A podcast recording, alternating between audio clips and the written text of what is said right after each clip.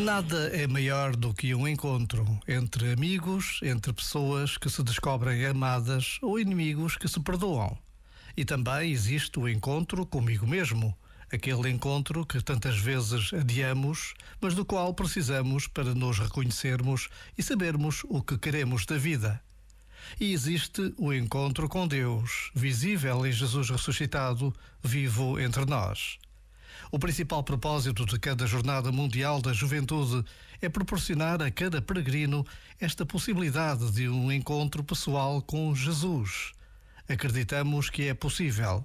Conhecemos inúmeros testemunhos de vida que assim o confirmam.